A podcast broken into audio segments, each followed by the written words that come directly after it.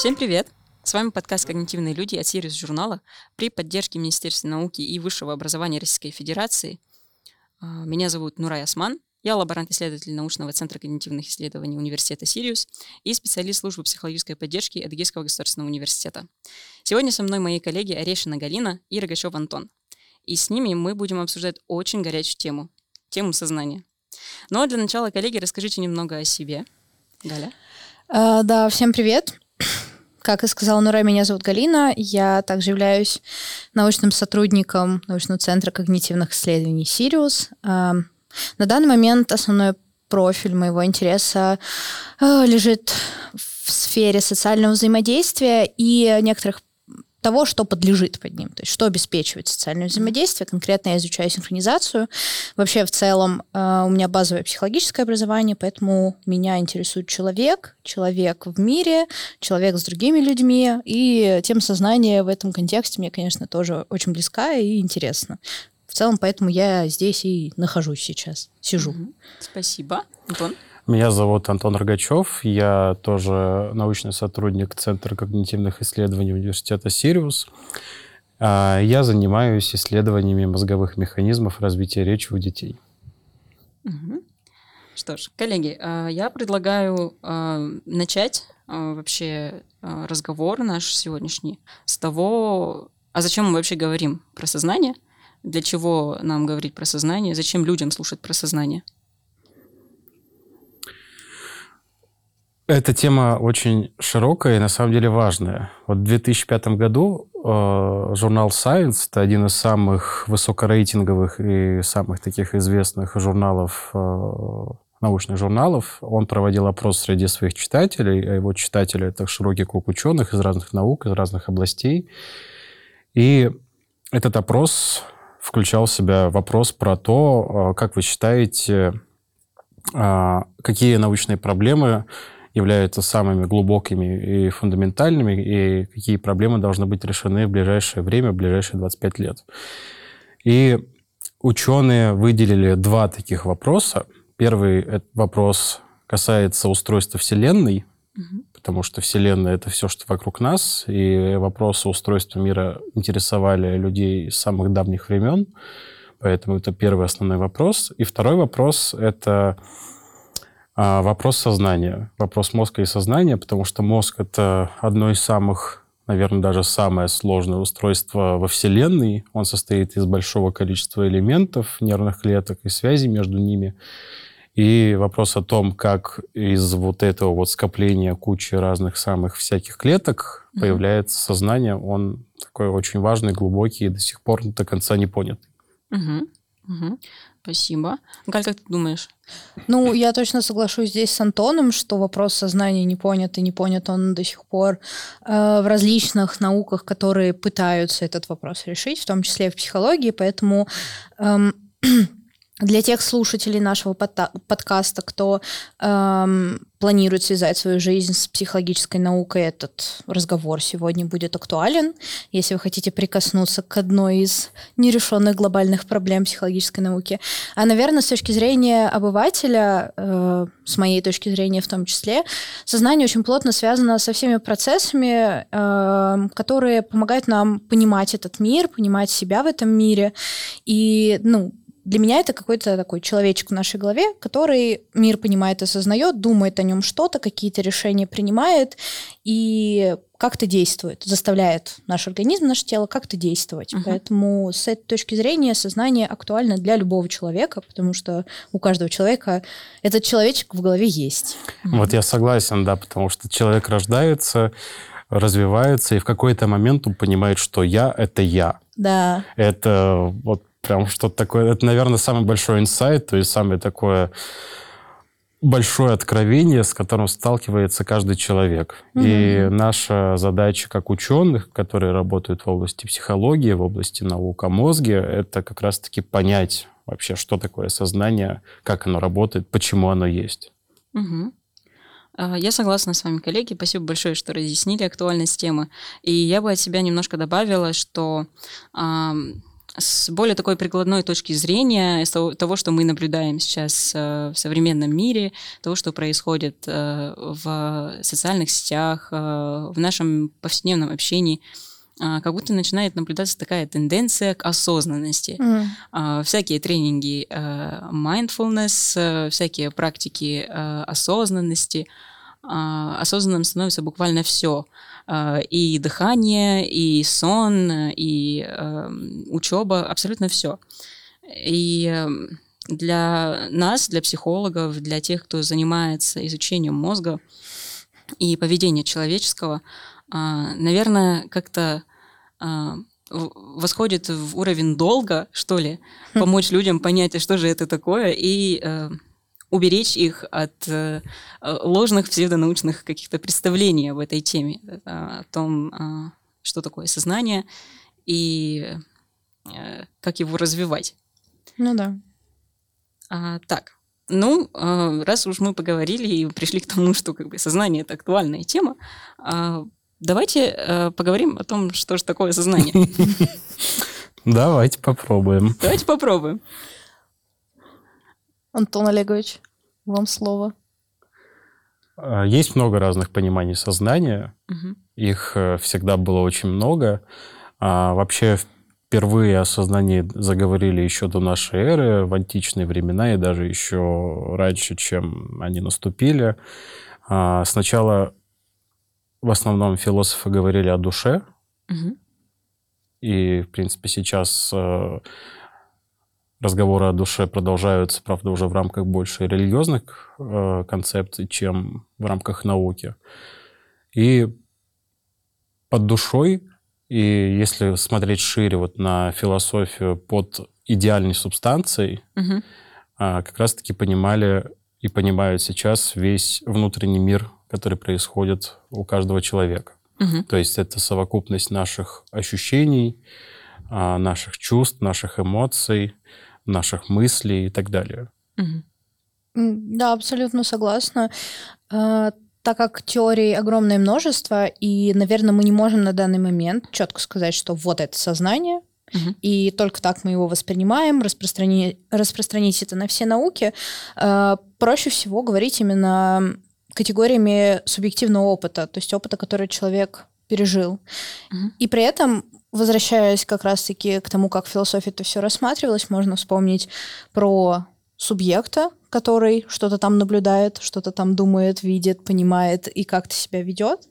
Э, И сознание в этом случае это некоторый общий эм, не инструмент, а весь тот набор накопленного знания о себе, о других, о взаимодействии предметов, о взаимосвязях внутри мира, внутри Мгм. людей, между людьми, э, который эм, задает наше поведение, по сути. Задает наше поведение и наше отношение ко всему вокруг. Мгм. Э, Конечно, это упрощение, причем сильное упрощение, потому что ну, там, где сознание, где мышление, как это с когнитивными функциями Мгм. соотносится. Мы, думаю, дальше чуть-чуть попробуем в этом подразобраться. Но условно это все то, что мы считаем собой, и то, как мы видим и ощущаем мир. В общем, да, можно выделить два таких основных понимания сознания, которые есть сейчас. Первый такой низкий уровень, условно низкий, это субъективный опыт, то есть Мгм. тот, те чувства и ощущения, которые есть именно у нас, и особенность их в том, что никто другой, совсем никто другой не Мгм. может никак на них посмотреть или к ним прикоснуться. Мгм. Вот дальше, я думаю, мы будем упоминать слово агентность. Это как раз вот про вот это. То есть агентность — это свойство сознания, которое заключается в том, что его содержание, то есть все вот Недоступно эти другим. недоступно другим, Да. да. недоступно только самому носителю этого сознания. Мгм. И второй уровень, более такой высокий, такая, можно сказать, надстройка над вот этим базовым, это как раз совокупность нашего опыта, который мы накопили. Это, мне кажется, разные когнитивные процессы, психические Мгм. процессы, то есть, Мгм. иначе говоря, познавательные процессы. Процессы, которые связаны с познанием окружающего Да. мира, что мы делаем через органы чувств. Да, потому что сознание всегда познает что-то. Мгм. Да, сознание... Ну, здесь тоже сложно говорить, что все ученые так считают, все философы так считают, потому что у каждого ученого вообще свой взгляд на эту, на эту проблематику, и у каждого философа он тем более свой. Угу. А, лично мое мнение, что да, я согласен с Галей, что сознание познает, сознание всегда активно. То есть угу. то, то существо, это не обязательно человек, это может быть, это, скорее всего, это и животные, Угу. Возможно, это и растение, то есть все живое, что есть, оно в своей деятельности активно. Угу. Ну, вот, общем, поэтому действует активно, да. Активность это здесь, наверное, ключевое понятие.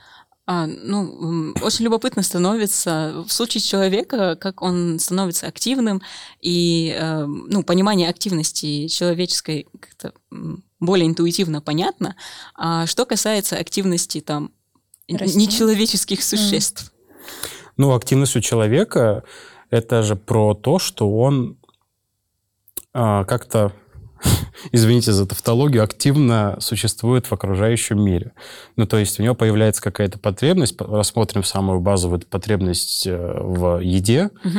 и он начинает, планирует какое-то поведение для того, чтобы найти еду, а потом совершает определенные действия, ставит цель, ее достигает, и в итоге эту потребность удовлетворяет. Угу. Вот это в самом простом виде. Вот это мы понимаем под активным поведением. То угу. есть, э, когда что-то вот живое существо какое-то не просто лежит и ждет, когда все его потребности удовлетворятся. Поисковая деятельность да, какая-то. Да, угу. это как раз поисковая деятельность, то есть способность как-то а, есть задача, ты ставить, пошел делать. Ну, по сути, да, ставить себе проблемы и идти их решать. Угу. Тогда возникает такой логичный вопрос э, из этого. А что отличает сознание у человека от сознания у там, той же нашей домашней кошки? Ну, если наша кошка э, захотела покушать, она придет, разбудит нас в 5 утра и там помюкает и даст понять, что ее пора кормить. И вот это вот активное действие, потому и, что она да. придет, если она очень коммуникативно, она придет, будет тебя так лапкой трогать, типа, давай вставай, пошли, пора да. есть, да. Да-да-да, она подает какие-то знаки. Мне кажется, основное – это речь. Согласна. Потому что угу. у людей есть речь. Речь – это а, наш способ взаимодействия с окружающим миром и с окружающими людьми при помощи языка. Язык угу. – это система знаков, то есть слов, которые обладают определенными значениями. И мы угу. этим всем оперируем, таким образом можем сообщать другим людям и вообще просто миру вокруг, что вот мы чувствуем вот это мы думаем вот это. И точно так же можем понимать состояние и мысли других людей.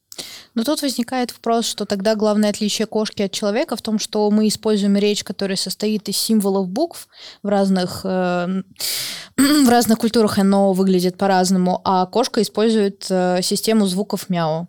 Типа мяу-мяу-мяу. Ну и при этом все-таки вот эти мяу-мяу-мяу у кошек тоже разные бывают. То есть э, в зависимости от интонации кошки друг друга понимают. Если интонация, если интонация такая ну, э, мы тоже, вот мы это рассматриваем, говорим с точки зрения нашего языка. И вот агрессивная интонация, то другая кошка поймет. Ну, так. Не, ну слушай, но тут же мы начинаем говорить о смысловом содержании, да. и тогда э, смысловое содержание и язык, и все это все равно опирается на те системы э, базовых ощущений и восприятия, которые есть у человека. Конечно. Глаза, уши, нос, рот, кожное ощущение. И ну, то есть, возвращаясь к вопросу о том, чем может отличаться сознание кошки и человека, то есть мы как будто сейчас редуцируем, что оно вроде бы ничем в своем содержании не отличается по структуре, например, а мы его не можем понять и достигнуть, с одной стороны, потому что чужое сознание недостижимо, с другой стороны, э, кошка говорит на другом языке. Все. Ну, э, это какой-то насчет... ненаучный подход, потому что мы не можем это опровергнуть.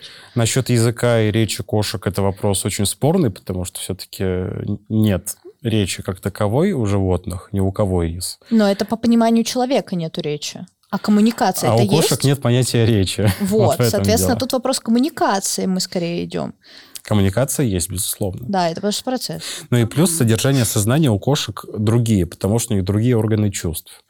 у них э, своими усами, которые на самом деле не усы, а вибрисы, это тоже отдельное ощущение. Ну да. А, другое цветовосприятие. Все совсем по-другому там устроено. И мы, конечно, как ты подметила, так как мы не можем заглянуть в чужое сознание, даже сознание другого человека, не то что сознание кошки, мы не знаем, что там, но мы можем предполагать по внешним признакам, по поведению. А, а как, как вы эм, смотрите на то, что эм, предмет а, сознания у животных и у людей, он немножко отличается.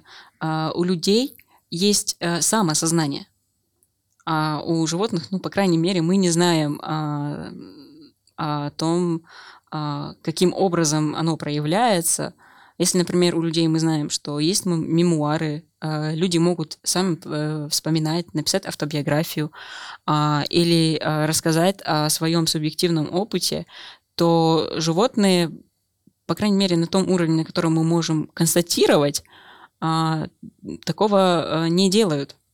Они могут И... передавать в своих мяу-мяу своим детям истории своей жизни. Интерес, интересное Не, ну то есть, если мы так рассматриваем, каждая кошка учит котенка, например, если она адекватная мать, она учит котенка, как себя нужно вести, как нужно, куда идти, чтобы полакать молока, как нужно себя вылизывать. А разве это не та, не то самое, та самая передача опыта, которая э, происходит у людей, только мы придумали себе язык, в то тексты. же время, если мы говорим про самосознание, если поставить какое-нибудь животное около, около зеркала, то почти точно оно себя не узнает. Ну, дети до определенного возраста тоже себя в зеркале да, не узнают. Да, но у детей появляется вот это самосознание в какой-то период, и они начинают себя узнавать. Но у животных оно не появляется в такой степени. Ну, то есть очень редкие животные могут так себя узнать. Mm, соответственно, мы можем сказать, что разница сознания человека и животных и растений — это способность сознания самого себя осознавать. То есть самопознание uh-huh. — это же о чем? Это то, что мы знаем, что вот я, вот это я — во всех отражениях я смотрю на свое тело, это я, я вижу свои руки, это я, в, в зеркале отражаюсь тоже я, там, не знаю, глазки подкрасить или, может быть, наоборот, татуировки себе на лицо нанести, кто как хочет, никакого шейминга. Э, то есть вот это главное отличие получается. Поэтому мы на более высокой ступени развития условно. Ну и еще одно из отличий заключается в том, что у нас есть вот это понимание, вот это вот слово «я», за которым стоит, Само... ну, для каждого человека mm-hmm. я свое. Я концепция, что... да, да, человека. Да. Я Но это уже личности. личность. Да, ну, мы предполагаем, что у каждого человека есть личность, а, и в данном контексте мы можем э, заключить, что личность является э, аспектом сознания. Либо который, а, который, как будто бы, который как будто бы отличает а, сознание человеческое от животного, потому что у человека есть этот аспект личностный, и есть э, способность его осознать, а у животных мы не можем констатировать. Кошка и... не осознает себя кошкой конкретной. Ну, кошка, наверное, не думает, что я сангвиник, или я холерик, или я там близнец по гороскопу. Я есть кошка. Я хочу кушать. Она, наверное, даже не думает, что она кошка. Проблема с личностью еще в том состоит, что личность — это больше социальное понятие. То есть человек становится mm-hmm. личностью, когда он включается в социум. Когда он включается в социум, это когда... Ну, то есть здесь все-таки ключевую роль опять играет речь. Потому что благодаря речи человек mm-hmm. коммуницирует с другими людьми.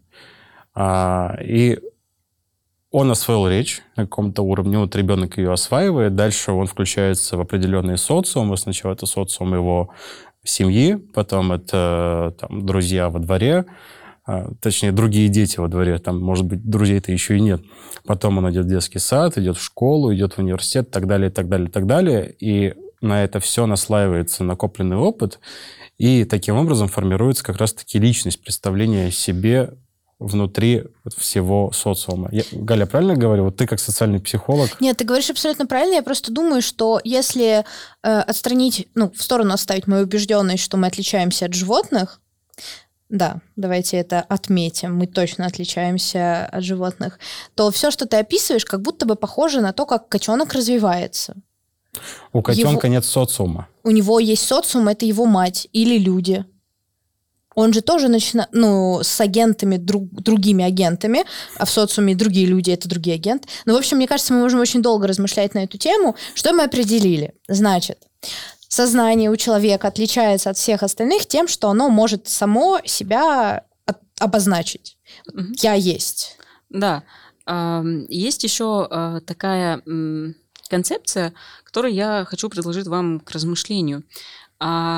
Много было таких работ э, про смысл жизни в экзистенциальной психологии, и э, есть э, а, такая мысль, что человек отличается от всех других животных, и, по-моему, это даже существует в религиозных трактатах, а, что человека отличает от других животных то, что он осознает свою кончину, mm. непременно, непременно которая наступит.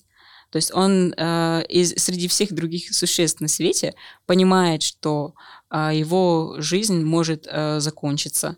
Он отдает себе отчет в том, что у него эта жизнь э, там одна или там в каких-то убеждениях религиозных есть какие-то там перерождения, но в целом э, тот он, который существует здесь и сейчас в этом мире, понимает, что он здесь его нахождение здесь — это одноразовая акция. Ты хочешь привести нас в экзистенциальный кризис?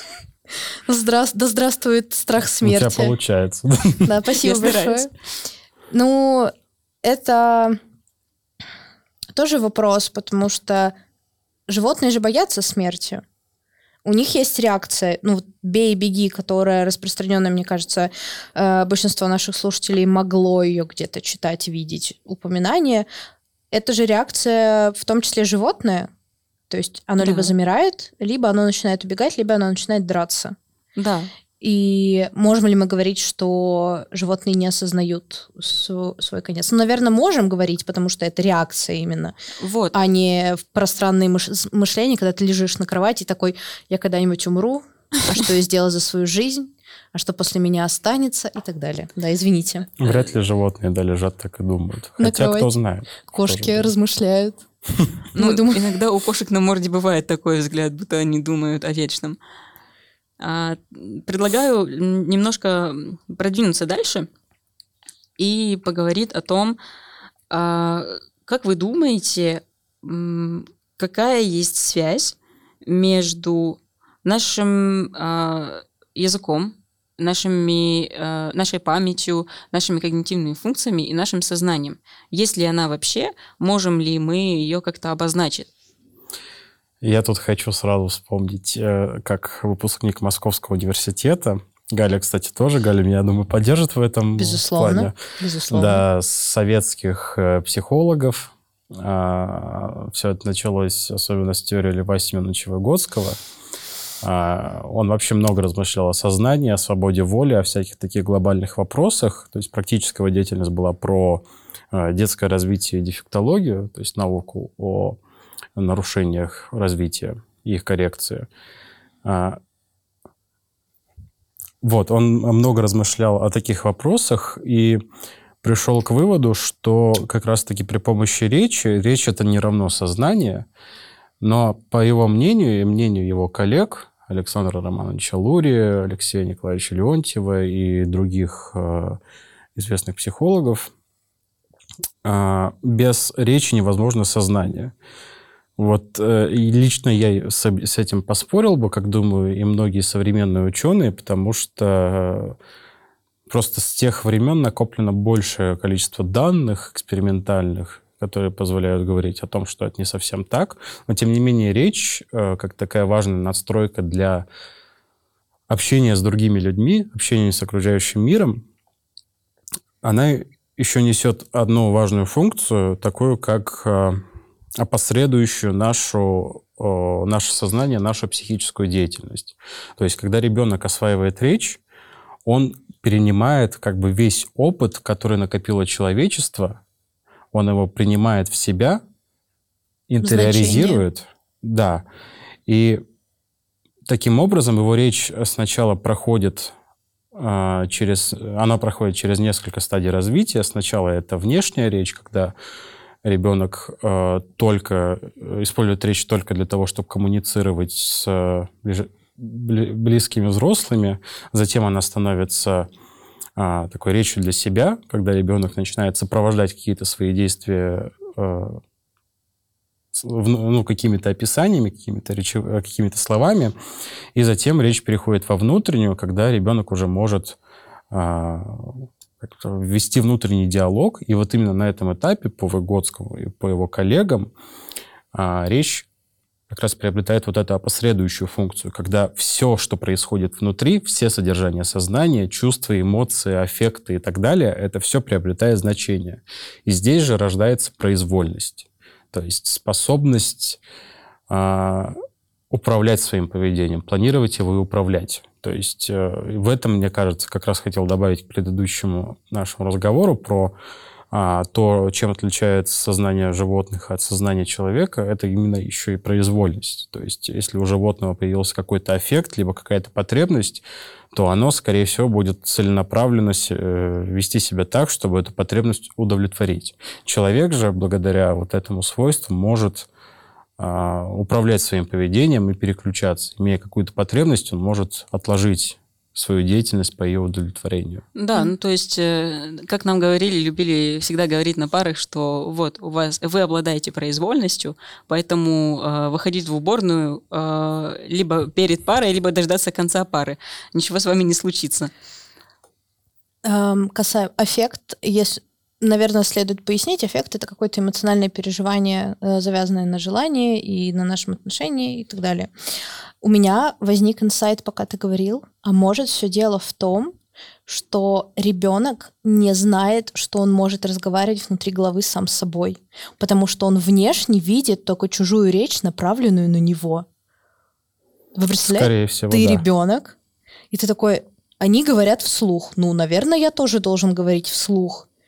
А потом он постепенно начинает говорить внутри своей головы и такой, господи, но это тоже зависит от того, ставит ли ему потребность в том, чтобы он говорил. Ну, то есть, если э, там ребенок, ребенка не учить там указывать на какой-то предмет, который ему uh-huh. нужен, там, например, на еду, на игрушку, а просто ему все давать каждый раз, э, там, когда родителю захочется, то он и не будет говорить, потому угу. что ему это и не нужно, за него все делают. А так у него создается потребность, и он учится пользоваться вот этими вот социальными жестами, а, словами для того, чтобы угу. получить то, что он хочет. То есть таким образом потребности а, становятся предметными. Угу. Я просто хотела сказать, что как раз-таки вот эта история про способность контролировать свои действия, а произвольность это именно про это. Эм, ну, это один из тех параметров, скажем так, прикладного значения изучения сознания, что вот что мы, изучая сознание, можем с этим сделать. Мы, наверное, как раз чуть попозже об этом и поговорим. А, хотелось бы добавить, что мы тут у нас ни разу еще не звучал мозг история про мозг.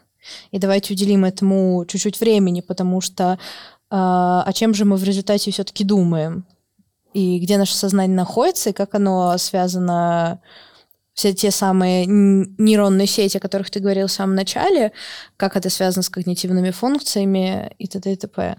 Ну, то есть э, для меня пока этот вопрос не решен, и он даже не решен, скажем так, в моей внутренней речи, э, когда я об этом думаю. Абсолютно точно можно говорить, что сознание не равно когнитивной функции, оно не равно мышлению. И для меня эм, с, все, что связано с когнитивной сферой, с процессами, память, мышление, речь, э, восприятие, ощущ... вот все, что у нас в голове происходит, это как инструменты сознания, как сознание — это голова. Э, это скорее настройки да, над ну, сознанием, ну, которые ну, не могут быть без него. Ну, надстройки ну, то есть они исходят точно из сознания, как будто. Но с другой стороны, если мы говорим про опыт, то сознание ребен... ну, ребенок начинает сам себя осознавать только спустя какое-то время. А что же до этого тогда? И тогда, наверное, мы можем говорить о разных э, уровнях развития самосознания в этом случае и сознания. И тогда когнитивная функция — это такой инструмент взаимодействия с миром, который позволяет это сознание довести до какого-то уровня, на котором мы можем произвольно сидеть вот сейчас, э, терпеть и не бежать в уборную. Вот. Э, Антон Олегович, вы как Я профи, могу по поводу мозга здесь, давайте. потому что тоже такой интересный момент, и ученые давно достаточно поняли, что сознание как-то связано с мозгом. Другой вопрос, как. Как-то. А, и здесь тоже много разных э, версий гипотез. все началось еще... а, ну, вообще все началось с античности, но самый такой, ну, как всегда, но самый такой яркий эпизод, наверное, про э, Рене Декарта, средне- средневекового философа, который, собственно, поставил психофизическую проблему перед наукой. Психофизическая проблема — это соотношение души и тела в тех э, терминах, которые тогда использовались. Сейчас мы про душу уже не говорим, потому что на- это понятие больше философское и религиозное, чем научное. А сейчас скорее про соотношение сознания и мозга, разума и мозга, сознания и тела и так далее. Ой, давай разум не будем произносить, потому что это вообще отдельная, Хорошо, отдельная ладно. абсолютно история, ветка. Хорошо. Отдельная тема для подкаста. Хорошо. А, вот. И он э, эту проблему поставил, и он ее решил. Он сказал, что а, душа и тело соединяются через эпифиз, через шишковидную железу. Это такое небольшое, маленькое, маленькое скопление нейронов и а, гормональных клеток э, в глубине наших черепов, часть мозга. И вот что именно она связана с тем, что вот такой канал связи между телом и душой. Вот. Потом взгляды, конечно, ушли намного дальше. А, В XIX веке э, появилась наука френология, а, которая рассматривала связь между теми или иными выступами на черепе а, с теми или иными способностями. Ну, то есть э, там а, первые работы по френологии говорили о том, что там, если увеличена какая-то часть мозга, то есть там выемка на черепе имеется, то значит и, и у человека такая способность была развита, то, соответственно, вот эта часть мозга связана именно вот с этой, а, с этой способностью. Давайте Антон. сразу же обозначим, что это не научно, мы в это Конечно. не верим, мы это не поддерживаем, отрицаем. Ну, для истории это понимать полезно, потому что из этого произошел локализационизм. Это подход, который, собственно, связывает какие-то когнитивные функции с определенными частями мозга. Конечно, да, это далеко в прошлом, и возвращаться к этому не нужно, просто стоит ну, для общего понимания исторического течения науки о мозге это стоит.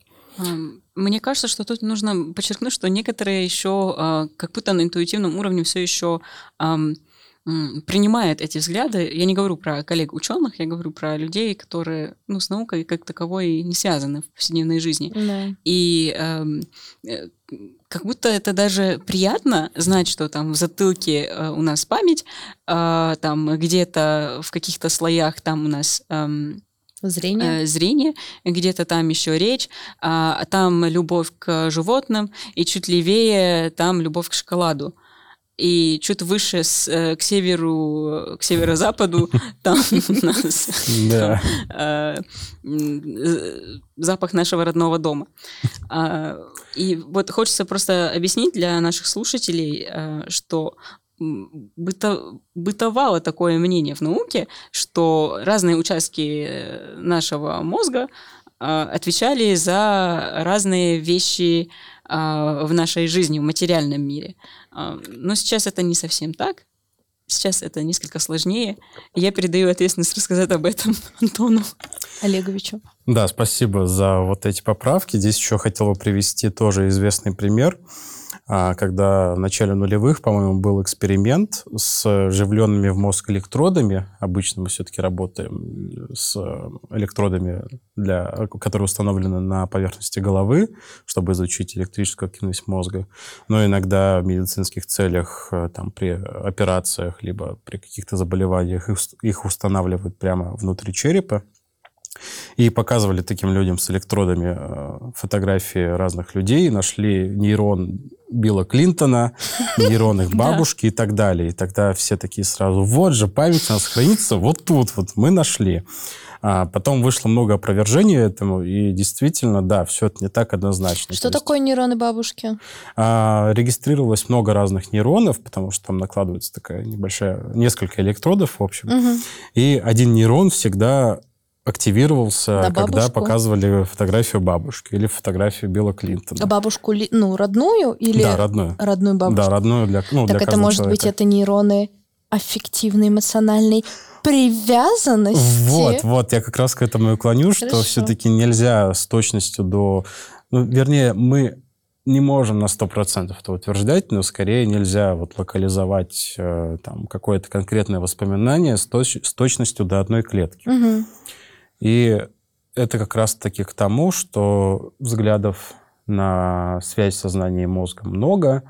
А, Многие из них опирались вот на такую узкую локализацию, то есть что есть какая-то группа нервных клеток в мозге, которая связана с сознанием. Если ее не будет, то, соответственно, и сознания не будет.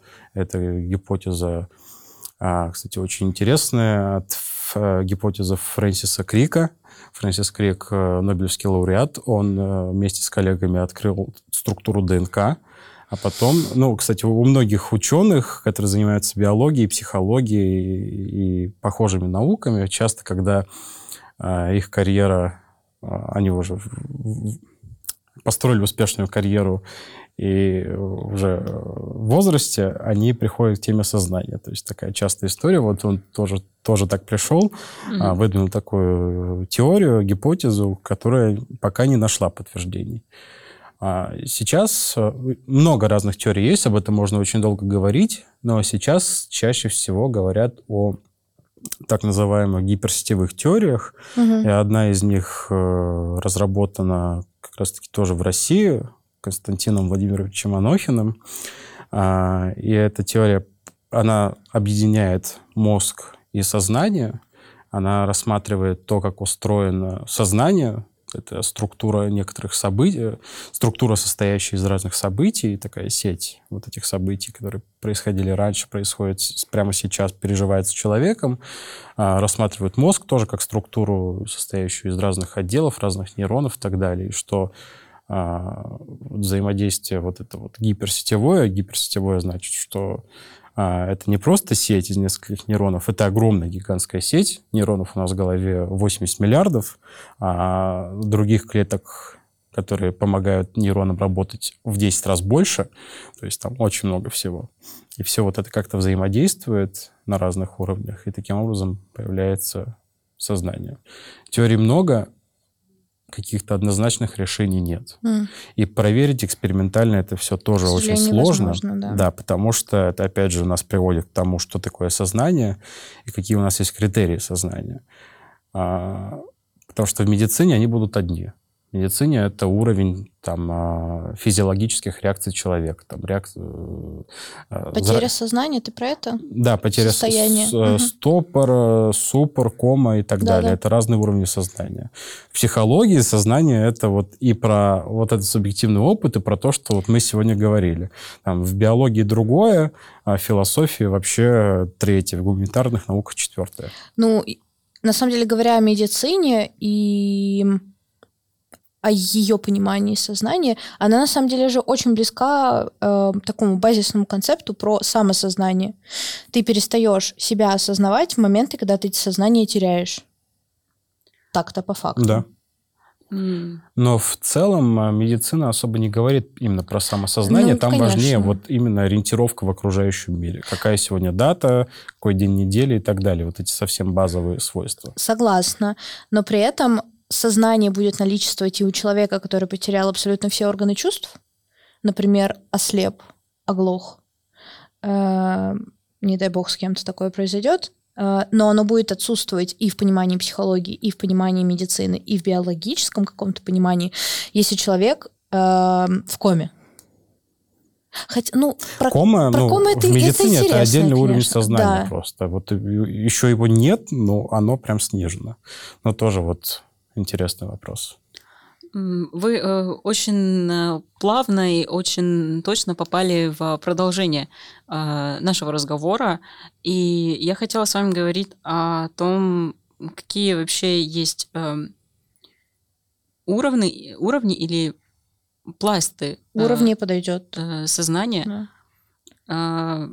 Ну, существуют разные состояния, где мы все бывали, ну, возможно, не все, но, а, а, возможно, у а, кого-то там, а, не дай бог, там какой-то обморок случился, кто-то от жары упал, потерял сознание, или же а, Выпил немножко. Да, люди в состоянии алкогольного или наркотического Мы это не одобряем. Мы это не одобряем. Мы это не одобряем. Университет Сириус и научный центр исследований не одобряем. У меня к вам такой вопрос.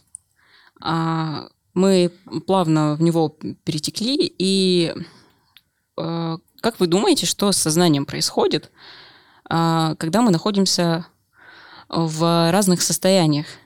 Например, а, состоянии алкогольного опьянения мы осуждаем.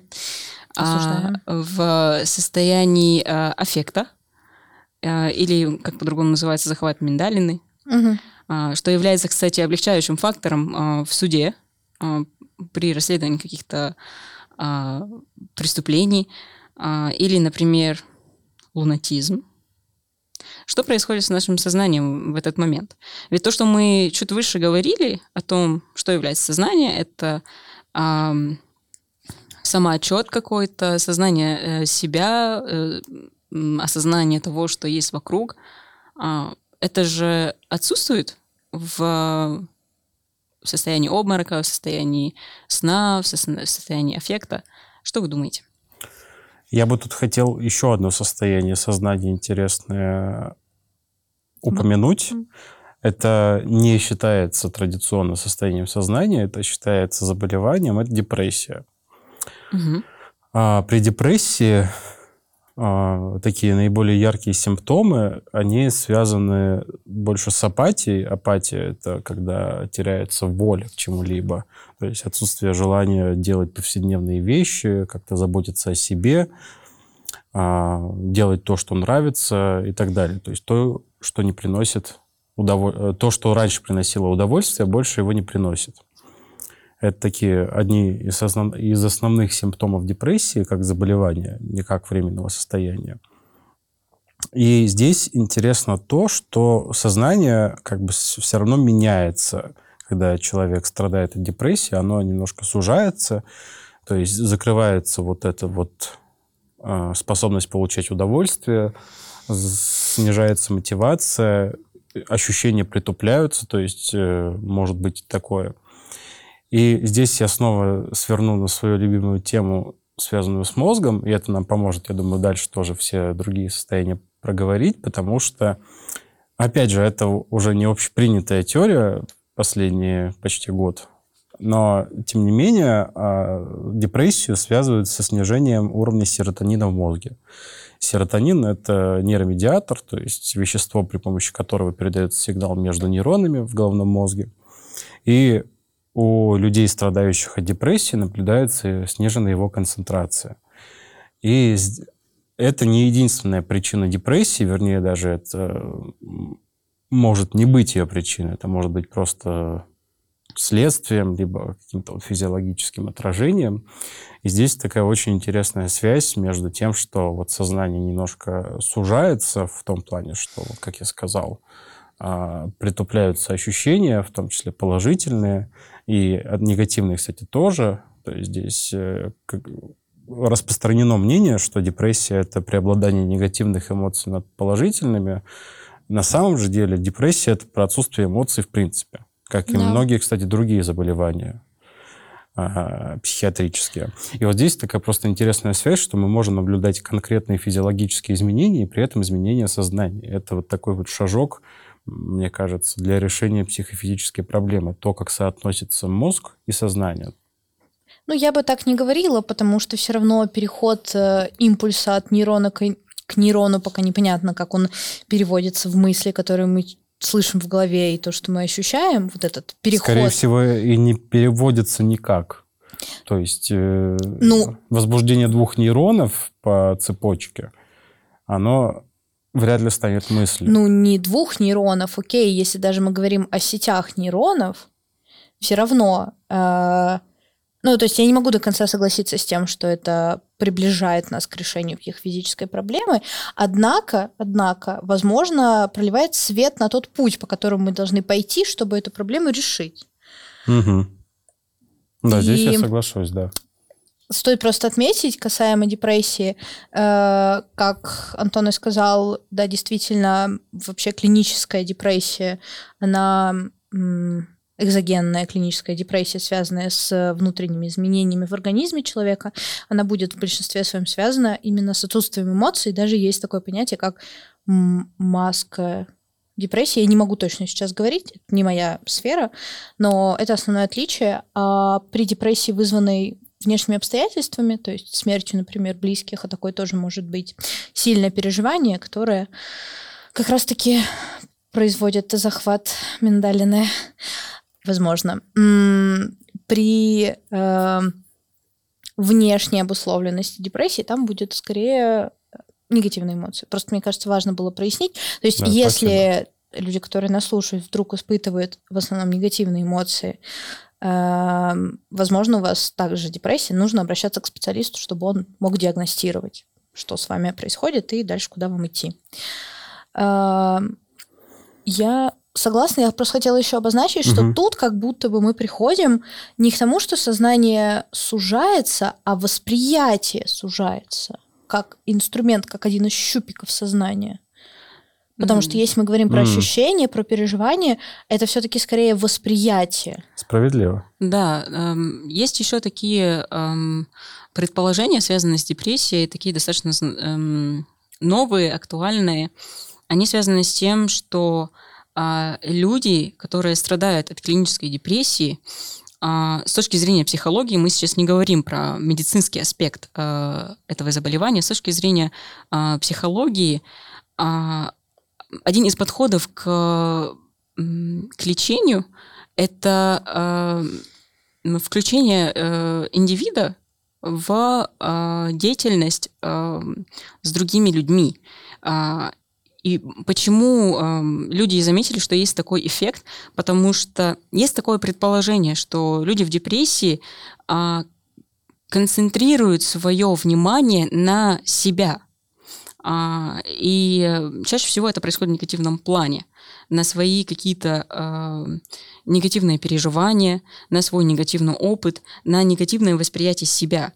И один из способов а, терапии заключается в том, чтобы вывести человека из э, излишней самоосознанности в то, чтобы он больше взаимодействовал с внешним миром. То есть менять фокус сознания, э, фокус внимания Или А. сознание. или сознания. Что есть внимание, что есть сознание. Здесь просто, если развивать Галину мысль, что сужается восприятие, а не сознание, в таком случае, мне кажется, сложно говорить именно о том, что аффекты либо что-то еще именно изменяет состояние сознания. То есть, скорее тогда, а, ну вот если захватывает какой-то аффект, там человек в ярости, например, который не может контролировать, то здесь э, затрагивается именно не сознание, а просто все поведение человека, оно обосновано вот этими эмоциями, которые он не может контролировать, следовательно, оно такое импульсивное, очень яркое и, э, ну, часто негативное. Но само сознание при этом, ну, что с ним происходит? Теряется аспект произвольности. Да, но тут тоже вопрос. Вот и если мы говорим про сознание на низком уровне, как про совокупность субъективного опыта, то здесь о произвольности, наверное, речи-то и нет, потому что это базовое свойство, ну, наверное, живых систем. Не, здесь- Может быть. Вот, поэтому здесь и, и произвольность, она же возникает у человека, как, мы- ну, как сейчас э, считает наука. Поэтому здесь такой вот сложный момент. То есть тогда мы говорим, э, проясняем, что когда мы говорим про измененное состояние сознания, мы говорим про... эм, про что мы говорим? Окей, давайте на примере сомнамбулизма или лунатизма, другими словами. Там вообще есть ли сознание? Если человек потом об этом не помнит, Тут если вопрос- он Мгм. не осознает себя в этот момент, если его там советуют иногда даже, что будить не стоит людей в этот момент, потому что может что-то перемкнуть. Ну, Тут вопрос в том, что это сон. А сон тоже это такой уровень сознания, когда оно снижено, то есть снижается реакция на окружающие стимулы, то есть на все, что происходит вокруг, человек как бы погружен внутрь себя. Когда ему снятся сны, это точно вот то, что доступно только ему. И лунатизм — это скорее патология сна, чем измененное состояние сознания, потому что это как раз-таки есть вот, вот это вот состояние сознания сонное. Но тогда мы все равно тогда говорим про какие-то уровни сознания. И измененное да. состояние сознания это тоже уровень другой.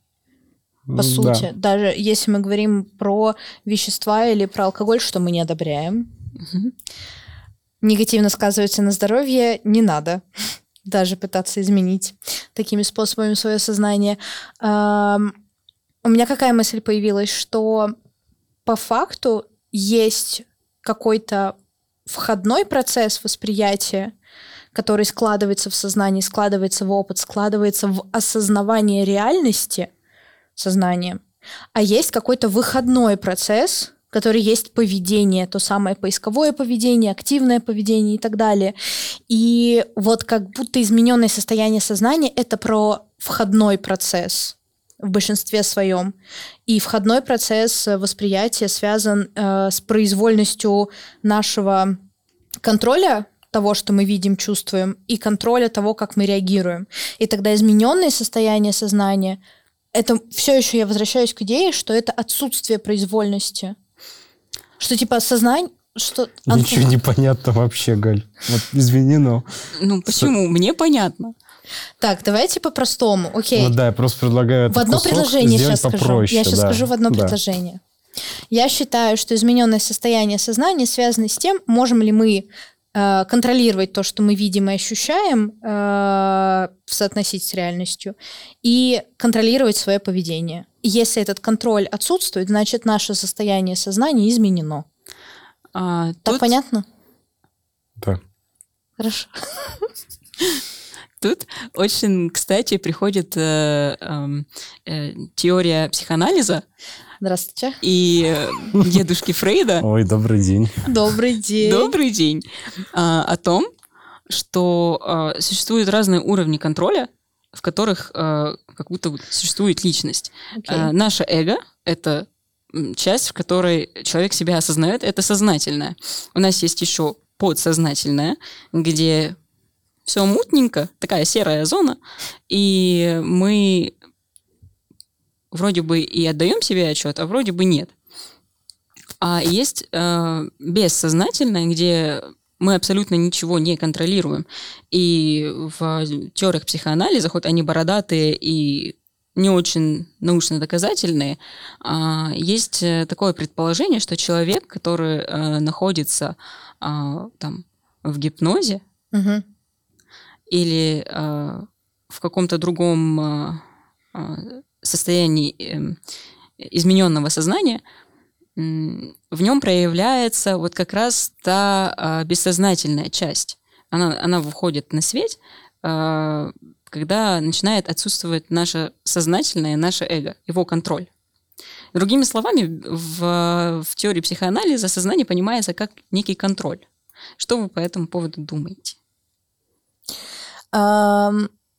Ну, так как мы не можем ни доказать, ни опровергнуть, то мы можем размышлять на эту тему. В целом, в целом, мне кажется, это близкая история с произвольностью вообще контроля, угу. способностью свое поведение как-то регулировать, отвечать в соответствии с тем, как мы мир воспринимаем, что мы думаем, считаем, эм, что мы ожидаем от себя и других.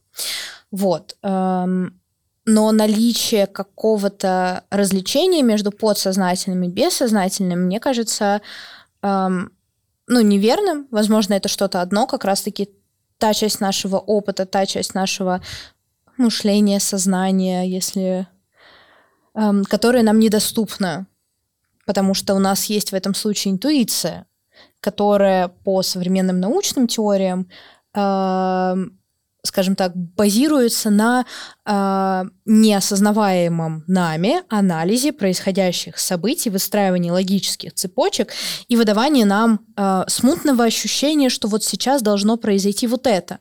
Но это не потому, что высшие силы нам сверху послали образ того, что должно произойти, а потому что мы э, на той скорости, на том уровне нашего сознания, который недоступно нашему самоотчету, что-то проанализировали, проанализировали и сделали какие-то выводы. Потому что логическое мышление, ну, одно из основных типов мышления у человека. А можно я вот небольшую вставочку, поправочку сделаю? А, вот ты говоришь о сознании и мышлении. Чем они друг от друга отличаются? Я считаю, что мышление — это один из щупиков сознания. Щупик сознания. Ну, как и восприятие. Правая рука сознании. Я бы тут, наверное, возможно, чуть-чуть поздно, но сделал бы небольшую вставку с тем, что, чтобы разграничить понятие сознания, психики, мышления, когнитивных процессов, психических О, процессов и так это далее. Это было бы кстати. Потому что, да, мы много этими терминами, мы много этими терминами оперируем, и мне кажется, важно их разграничить. Про сознание мы уже много поговорили. Это вот у нас как раз такие совокупность субъективного опыта, и в то же время это самосознание, наше знание о себе, наше знание о себе в окружающем мире. Психика — это тоже много разных определений, но скорее это про что-то близкое к сознанию вот на низком уровне, то есть способность отражать окружающую действительность, и вот это вот, и, са, и сам вот этот результат отражения, то есть наше представление об окружающем мире. А мышление, когнитивные процессы, это, мне кажется, что это уже более такое высокоуровневое, что работает на базе сознания и психики. Возможно, я бы скорее все равно сознание выносила наверх. И вначале у нас идет психические процессы базовые, восприятие и ощущения, ну, ощущения, восприятия, которые формируются в образы, с которым, которыми оперирует мышление, э, а сверху сидит, значит, сознание, и всем этим как кукловод управляет, получает информацию. То есть оно, сознание где-то вон там, далеко, высоко, ну, это вот этот высший уровень сознания, да? Как вот бы да. Самосознание. Оно очень высоко. А базовое сознание, оно очень низко. И, да, и оно пытается, ну то есть сознание пытается дотянуться до реальности с помощью мышления и когнитивных процессов. Ну, получается, что сознание это в целом а, то, что пронизывает а, все другие красивые и страшные слова, о которых мы говорили чуть выше. Сознание пронизывает психику, сознание пронизывает наши когнитивные функции, пронизывает наше мышление. То есть это неотдалим, неотделимые процессы. Абсолютно. Это, это все существует как-то вместе, очень гармонично, очень красиво, очень тонко. Абсолютно. Да. Если вы смотрели мультик «Головоломка», он нач... не смотрели. Головоломка это про эмоции, которые живут в голове ребенка и людей. У всех у нас есть там несколько базовых эмоций. А, и для меня, наверное, сознание это оно выглядит так, как начинается этот мультик. А, в начале там вот в этом пространстве, где живут эмоции у главной героини, появляются вот эти вот существа, которые в себе э, изображают эмоции. И вначале они ничего не видят не слышат, не ощущают. И это ребенок, и это сознание. А потом с помощью наших ощущений через восприятие и мышление сознание начинает набирать опыт и преображаться как человечек, которому поступает просто инфа из тысячи экранов, которые ведут наружу. Можно ли это назвать новой теорией? Кто-то об этом сто процентов говорил. именно сейчас у нас родилась новая теория сознания. Теория головоломки. Тысяча первая теория сознания. Прекрасно.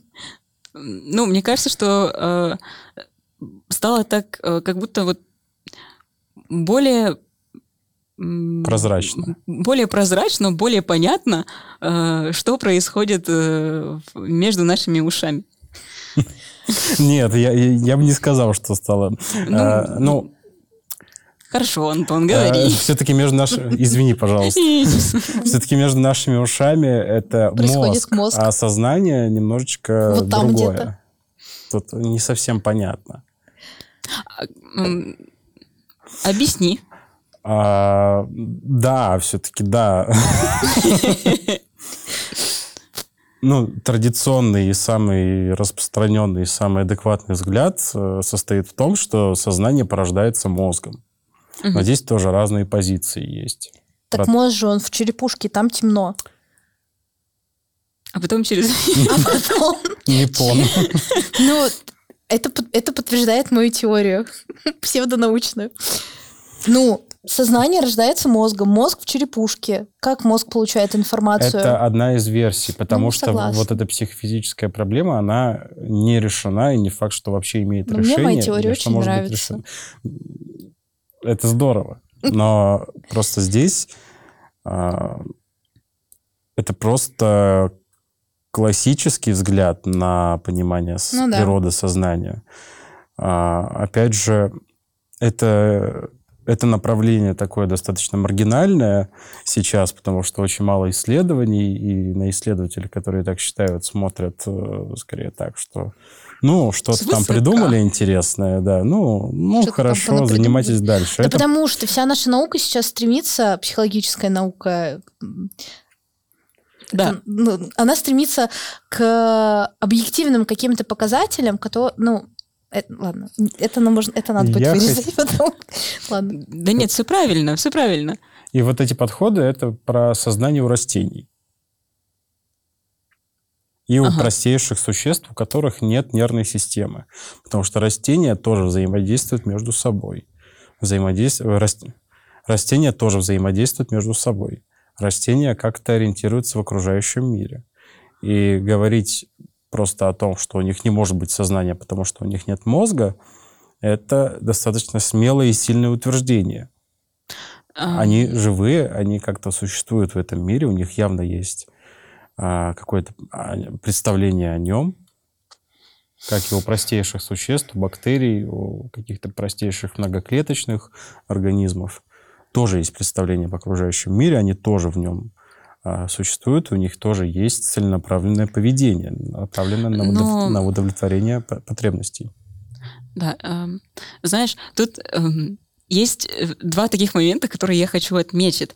Э, первое, что э, как в случае про животных, как мы говорили чуть выше, э, мы это доказать не можем и опровергнуть тоже не можем угу. а, из-за того, что у нас нет вот этой вот системы взаимосвязи в виде а, языка и речи. То есть мы не можем поговорить с растением и спросить, есть ли у тебя сознание или субъективный опыт. А, но пока все, что мы знаем, говорит о том, что мы чуть выше назвали а, теорией, как будто вот низшей теорией сознания или более низкой теорией сознания. То есть а, у нас тоже э, есть какие-то процессы восприятия окружающего мира, э, отражения этого мира и анализа там через органы э, чувств мы получаем какую-то информацию, анализируем его, и это как-то интериозируется в, в виде нашего субъективного опыта. Но э, справедливо ли говорит о том, что у растений есть э, самосознание и есть э, такой же субъективный опыт, как у нас? Просто второй момент это то, что э, есть такое человеческое эго в нас, которое, ну, прям очень сильно мешает э, сравнить себя с растением да. или с улиткой и разрешить э, вообще этой мысли существовать. Я человек, я венец природы, извините, какая-то там роза не имеет такого же сознания, как и у меня. Но насчет улиток, кстати, у них есть нервная система, поэтому здесь уже более все так... Э, у улиток есть нервная система, поэтому здесь это уже вопрос более интересный. По поводу растений, но здесь, здесь ну, как я уже говорил, достаточно маргинальные взгляды пока что. Возможно, они такими останутся, потому что считается, что это все мозг. Но здесь еще вот этот человеческий психологический момент, что что-то новое, что-то вообще чужеродное, и на это просто сложно или не хочется переключаться, перестраиваться. Ну, никто этого не требует, конечно, но просто что вот такой момент еще есть. Сам я считаю эти взгляды интересными и да. достойными для того, чтобы их рассматривать.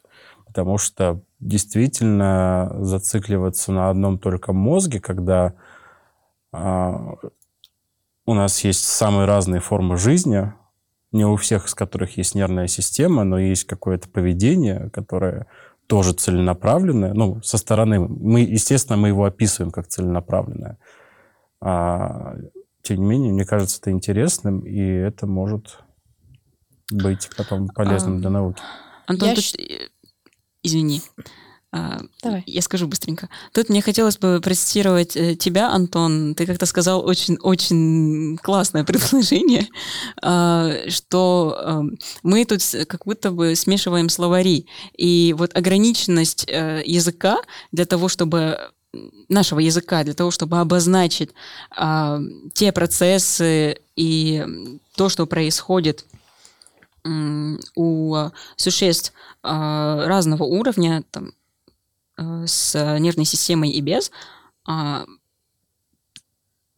очень ограничено. Мы очень ограничены в том, что пока наши возможности а, и научные, и э, языковые, угу. они пока не позволяют э, думать как будто бы трезво на эту тему, э, да. не переходя в какие-то не приходя в смешивание э, этих словарей.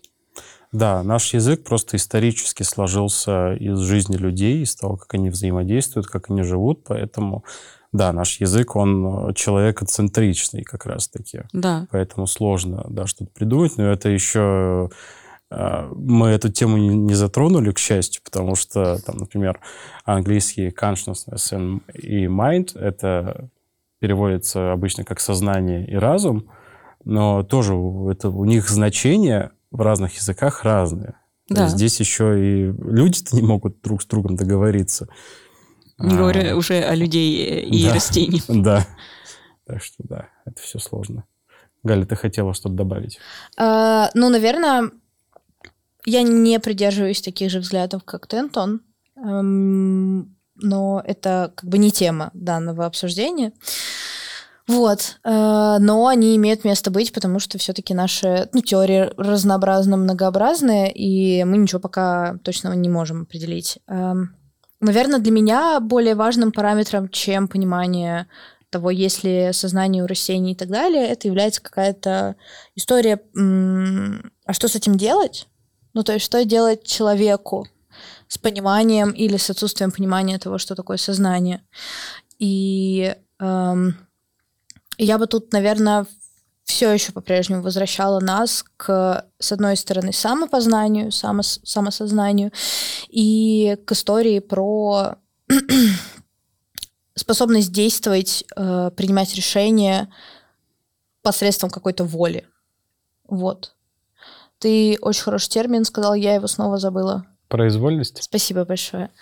Вот. Э, и ну вот, несмотря на то, какие там состояния сознания бывают, какие бывают теории сознания, это все прекрасно и чудесно, но эм, нельзя, наверное, подвергать сомнению то, что человек может действовать, несмотря на свои желания, да. с определенным уровнем э, воли э, саморегуляции способности себя контролировать, он может выполнять действия, которые ему абсолютно не нравятся.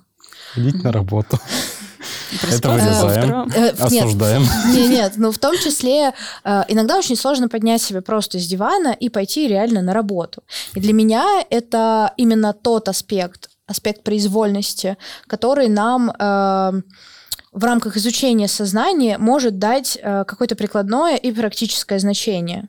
Да. Вот. И тут мы, наверное, по кругу возвращаемся обратно к, к осознанности, к осознанности, к осознанному дыханию, вообще к осознанной жизни, э, всему, что связано про то, что мы осознаем последствия своих действий и так далее.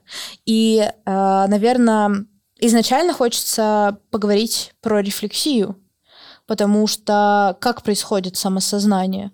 Самосознание и самопознание — это отчет самому себе в том, что ты видишь, переживаешь и делаешь, по сути.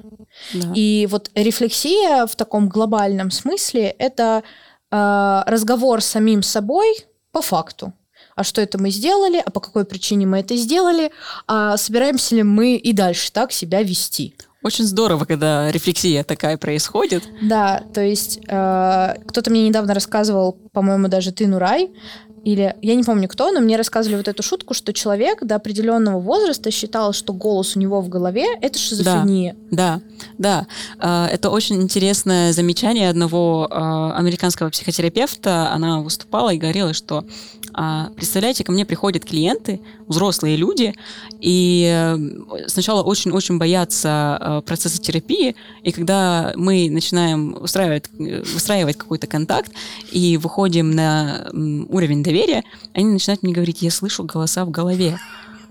И с ужасом просто в глазах. И все приходят с подозрением на шизофрению. И они прям с, с ужасом и страхом признаются своему психотерапевту, что я шизофреник. А, ну, во-первых, это ложное представление о том, что такое шизофрения. Да. А во-вторых, а, психотерапевт рассказывает, что я была просто шокирована количеством а, людей, которые а, не различали свой внутренний голос, свою внутреннюю речь от э, того, что в медии э, продается под видом э, шизофренического расстройства личности.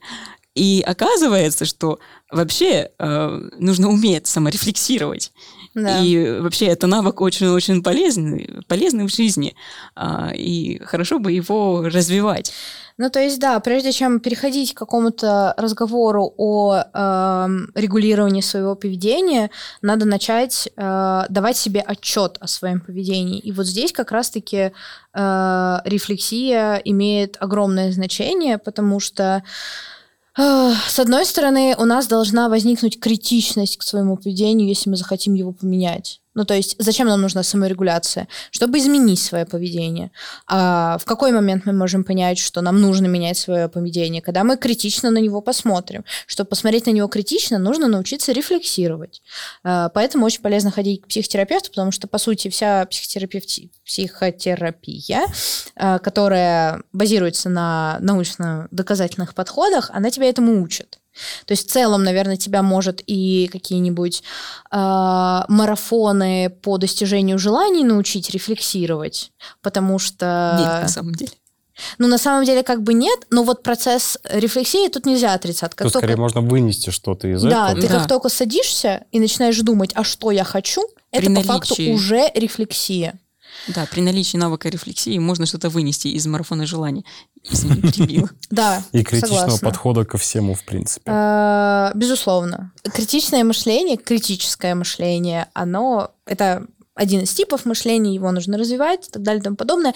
Но сам факт, что если вы в какой-то момент сядете и подумаете, а почему я поступил не так, э, именно так, а не иначе, э, это уже хорошая такая дорожка как раз-таки к навыку рефлексии. Да даже тот факт, что вы ночью, вечером лежите и думаете, господи, надо было тогда поступить вот так, а почему я не сказал вот это, это тоже, ну, такая базовая рефлексия, по сути. А, поэтому не надо этого страшного термина бояться, потому что только, только а, начав свой путь становления человеком, который рефлексирует, а, вам будет проще заниматься регуляцией своего поведения. Да. В целом очень трудно регулировать то, что ты то, не понимаешь. То, что ты не понимаешь, то, да. то, что ты не помнишь или не знаешь.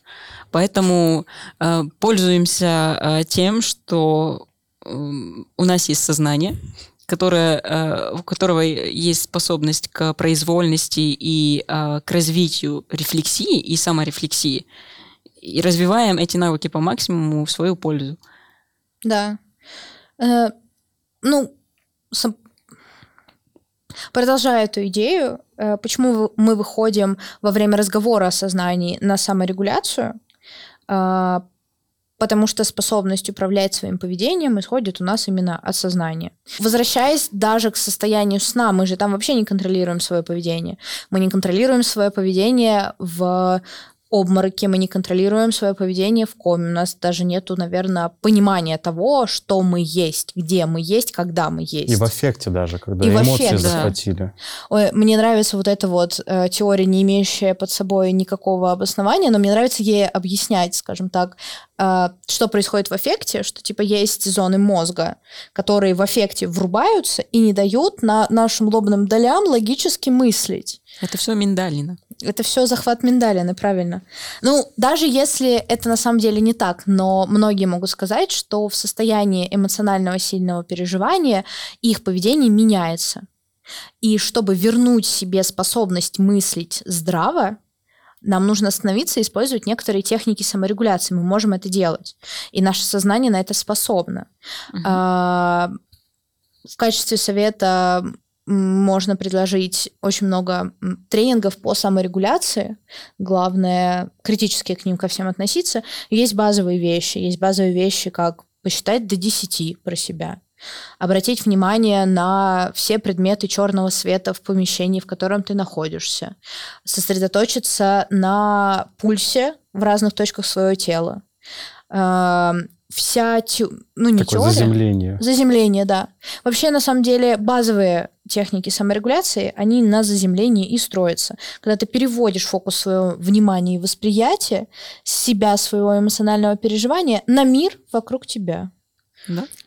Ну, вернее, его отражение внутри тебя. Согласна, согласна. Не ну, если быть более точными. Если быть более точными. Чуть-чуть точнее. А, соответственно, соответственно,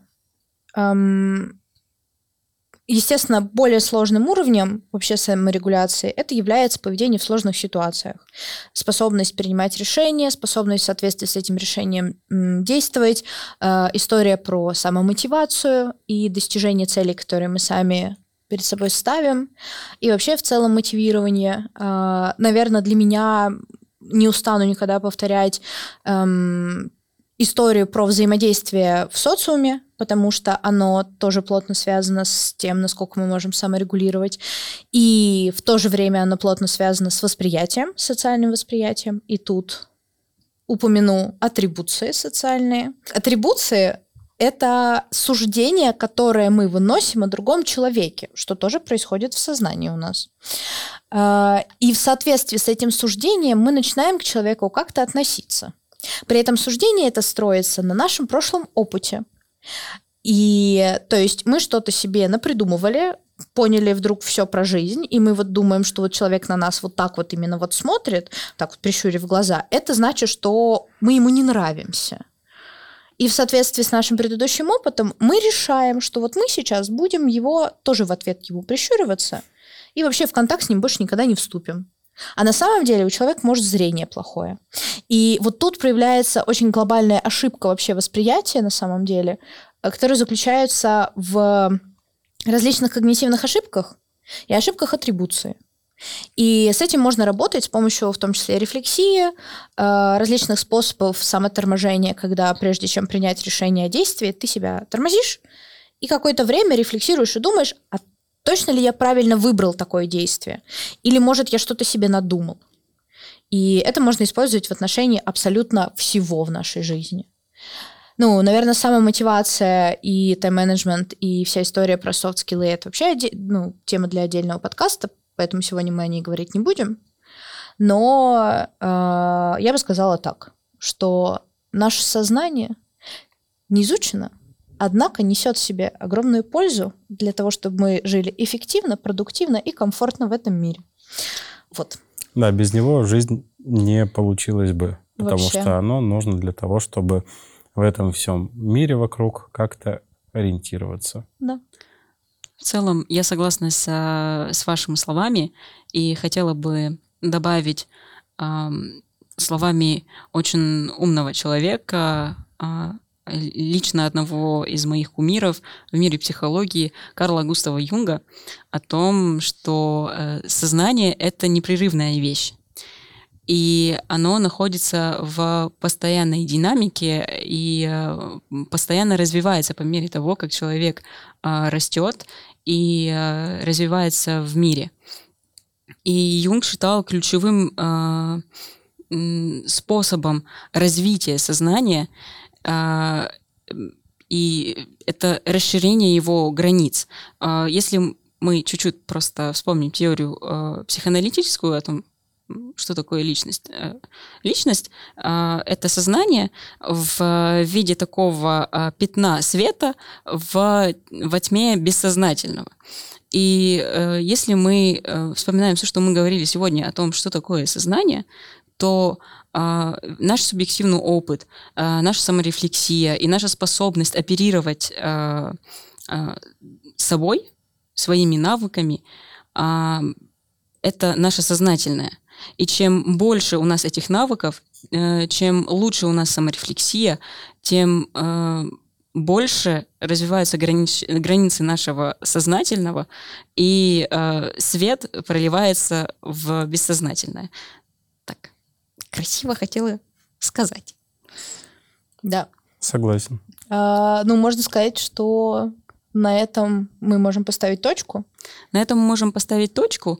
И сейчас э, я хотела бы вас попросить, коллеги, э, дать некоторые рекомендации, возможно, для наших слушателей, кто хотел бы более э, глубоко изучить вопрос сознания. А, от себя я могу а, в области практической психологии а, рекомендовать работы в области экзистенциальной психологии, где, где сознание понимается более философски, но тем не менее имеет место быть. Если вам интересно сознание в более философском контексте и в то же самое время в достаточно практическом, то очень предлагаю обращать внимание на работы Эриха Фрома, на работы э, Ирвина Ялома э, и в целом э, всех современных психоаналитиков. Ну, эм, из современных каких-то веяний у нас существует Theory of Mind, теория разума, которая завязана на идее того, что все наше поведение — как раз-таки связано с нашим предыдущим субъективным опытом. И в этой теории намешивается, наверное, все, начиная от э, нейронаук, заканчивая социальными науками различными. И автор, который вообще всю эту историю запустил, это Саймон Барон Коэн. У него есть различные книги, переведенные на русский язык, и его в целом можно почитать. Даже учитывая, что прошло уже 30 лет спустя момент, когда он это все начал, начал развивать эту теорию, эм, они не потеряли актуальности, потому что, ну, сколько мы тысячелетиями пытаемся сознание понять, наверное, 30 лет ничего не значит. Да, совершенно верно. Антон, какие у тебя рекомендации? А для тех, кто хотел бы больше погрузиться в проблему соотношения мозга и сознания, я бы хотел порекомендовать книгу российского философа Давида Израильевича Дубровского, которая называется «Проблема сознания и мозг», а, где очень хорошо и лаконично, и при этом достаточно подробно расписаны основные а, теории, описывающие как раз-таки а, взаимоотношения сознания и мозга, подходы к решению психофизической проблемы, рассматривается их историческая перспектива и даются некоторые вот философские заключения к будущим исследованиям. Угу. Спасибо большое. Коллеги, я вас очень сильно благодарю за сегодняшний разговор. Было очень круто. Надеюсь, вам было взаимно. тоже очень круто. Да, спасибо взаимно. Да. А, на этом у нас все. Благодарим за прослушивание. Ставьте лайки, пишите комментарии. До свидания. До свидания. До свидания. Да, до свидания, коллеги. Всего доброго. До свидания. До свидания. До свидания.